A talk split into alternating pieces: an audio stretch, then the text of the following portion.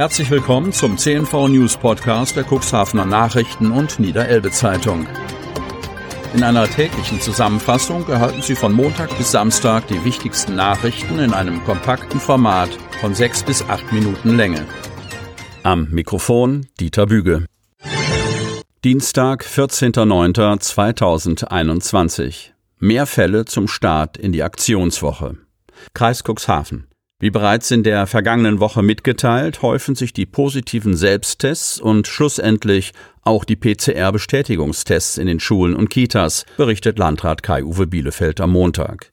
Laut dem neuen Lagebericht liegt die Quote der Neuinfektion pro 100.000 Einwohnerinnen und Einwohner derzeit bei 54,8 Prozent. Der Landkreis Cuxhaven meldet aktuell 35 akute Corona-Fälle, wovon die meisten in der Stadt Cuxhaven aufgetreten sind. Hinzu kommen 35 Personen, die als genesen gelten, sowie eine prozentuale Intensivbettenbelegung von 5,10 Prozent. Am Freitag lag dieser Wert noch bei 4,7 Prozent. Aktuell sind fünf Schulen und drei Kitas im Landkreisgebiet betroffen. Der Umfang der nachzuverfolgenden Kontakte bewegt sich nach wie vor auf einem hohen Niveau, so der Landrat. Viele Personen müssten angerufen werden. Dass solch ein Anruf der Kontaktermittler keine Freude beim Angerufenen auslöst, ist nachvollziehbar, zeigt er sich verständnisvoll und wünscht sich dieselbe Einstellung auch von den Angerufenen. Das Team der Kontaktnachverfolgung des Gesundheitsamtes bittet alle ermittelten Kontakte bei der Telefonbefragung um eine konstruktive und freundliche Zusammenarbeit, so Bielefeld. Um die Impfquote zu steigern, läuft seit Montag die Aktionswoche Hier wird geimpft der Bundesregierung. Im Kreistag wird es unübersichtlich. Kreis Cuxhaven. Es wird bunt im nächsten Kreistag, bunter als jemals zuvor. Zwar hat sich die Konstellation der großen Parteien nicht so sehr verändert, aber im Kreistag werden für die kommenden fünf Jahre so viele Gruppierungen vertreten sein wie noch nie. Die CDU bleibt mit 35,96 Prozent stärkste Kraft und erringt 21 Sitze. Auf zwei weniger kommt die SPD, die 32,72 Prozent erreichte. Dann folgen schon die Grünen mit 12,38 Prozent und sieben Sitzen, immerhin zwei mehr als 2016.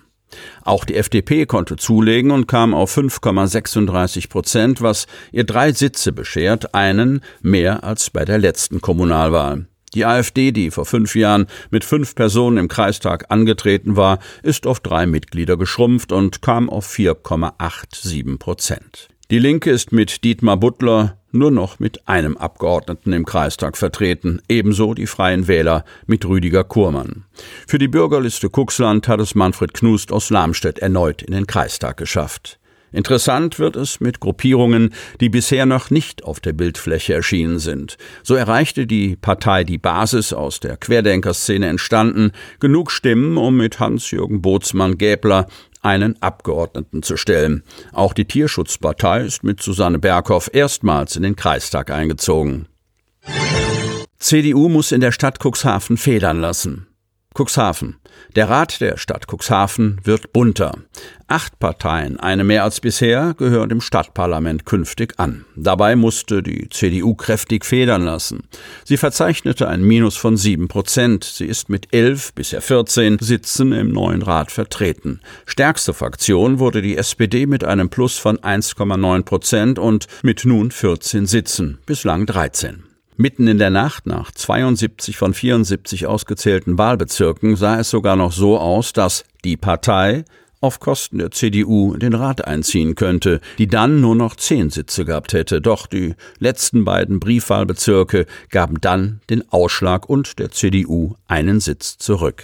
Die Grünen verzeichneten prozentual den größten Zuwachs und holten 3,2 Prozent mehr Stimmen, was einen Sitz mehr im Rat, jetzt fünf bedeutet. Die FDP verdoppelte dank eines Stimmenzuwachses um 2,8 Prozent ihre Vertretung im Rat und hat nun zwei Sitze.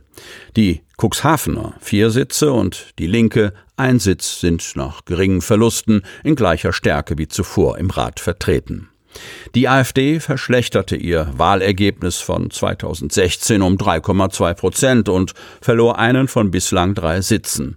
Zum ersten Mal ist die junge Partei, die Demokraten, mit einem Sitz im Rat vertreten. Und so verteilen sich die Stimmanteile und 40 Sitze auf die Parteien.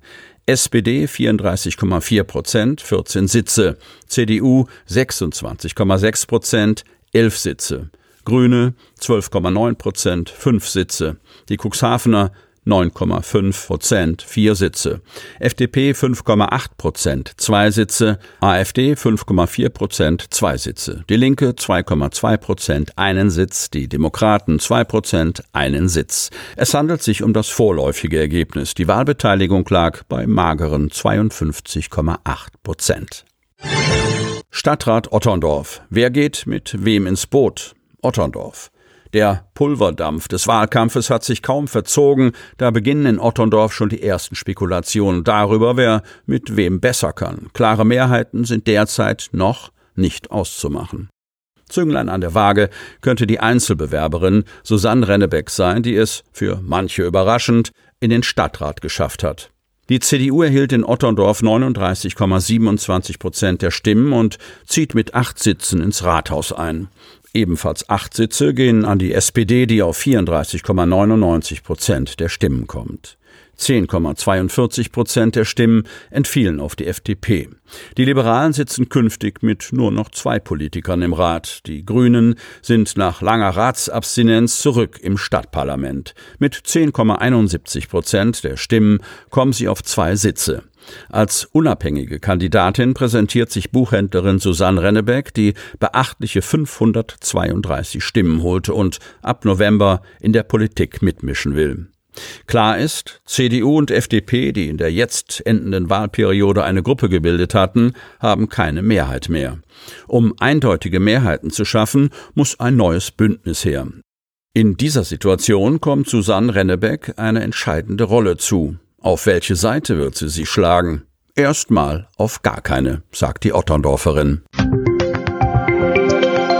Sie möchten noch tiefer in die Themen aus Ihrer Region eintauchen? In unserem CNV-Themen-Podcast auf Tauchgang gibt's alle 14 Tage per Interview interessante Personen, emotionale Stories und bemerkenswerte Projekte aus dem Landkreis Cuxhaven direkt auf die Ohren, damit Sie ab sofort keine Podcast-Folge mehr verpassen, benötigen Sie lediglich einen sogenannten Podcatcher. Auf den meisten Smartphones ist dieser bereits vorhanden. Falls nicht, dann suchen Sie ganz einfach in Ihrem App Store nach einem kostenlosen Podcatcher wie zum Beispiel Spotify, Apple Podcast oder AntennaPod. Selbstverständlich können Sie unsere Podcast-Folgen auch direkt über unsere Website unter cnv-medien.de slash podcast anhören. Die hörten den Podcast der CNV Medien, Redaktionsleitung Ulrich Rode und Christoph Käfer. Produktion Rocket Audio Production.